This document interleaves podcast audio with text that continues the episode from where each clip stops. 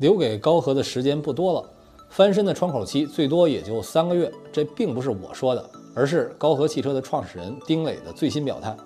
其实开年刚一上班，就听到了高和停工停产的消息，还是让人非常震惊和遗憾的。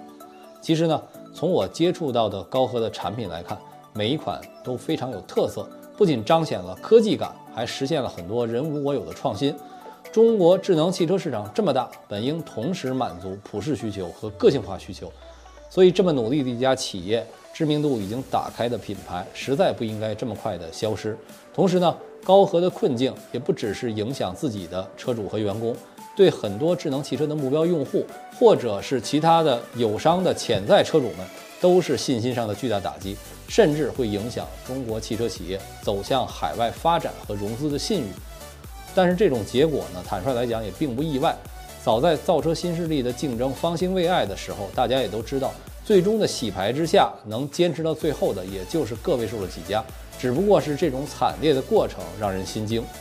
昨天有媒体报道，丁磊现身上海总部表态说，将对车主负责，对股东负责。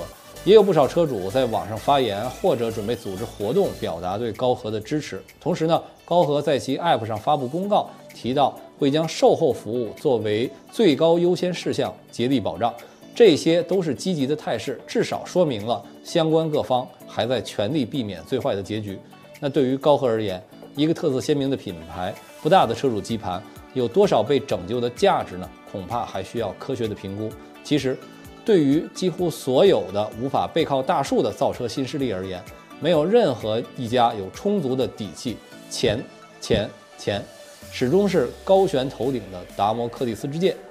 从去年年底中央经济工作会议稳中求进、以进促稳的精神来看，对于今年的汽车行业而言，推动汽车产业结构优化和引导产业合理布局，助力汽车产业高质量发展是非常重要的方面。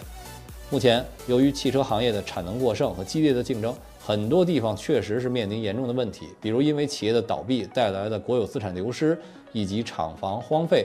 供应链受到连带影响等等情况。前几天呢，北京市委领导视察了北汽集团和理想汽车这两家企业。那作为北京市制造业的第一大产业，汽车是实现北京经济开门红的关键。北汽是北京市属头号国企，受到政府的重视并不奇怪。但是视察理想汽车就很有看点，包括尹力书记也要求理想汽车深入经营新能源汽车产品线，打造新能源汽车头部品牌。他还表示，企业遇到问题尽管提，属地和相关部门要尽力办，可以说寄予了很高的期望。这不只是因为理想去年卖了三十七点六万辆车，更重要的是，理想汽车盘活了北京现代的产能，带来了主机厂和周边供应链的就业以及新的经济产值和税收，帮助北京企业纾困。那在高和发生问题之后，理想汽车的创始人李想在社交平台上评论称。国家应该建立和引导汽车企业的兼并重组机制，所以理想汽车的实力对于很多地方政府是有启示的。包括之前像威马、爱驰、天际等企业陆续出现的问题，相信都会让大力投资汽车产业的地区非常紧张。这不仅是现实的一家企业的损失，还会导致连带的社会风险。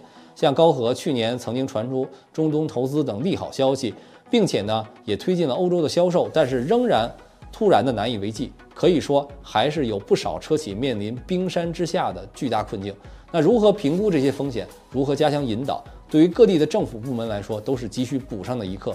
国家相关部门也应该考虑出台一些政策，协助企业和各地政府部门规避风险，稳定大局。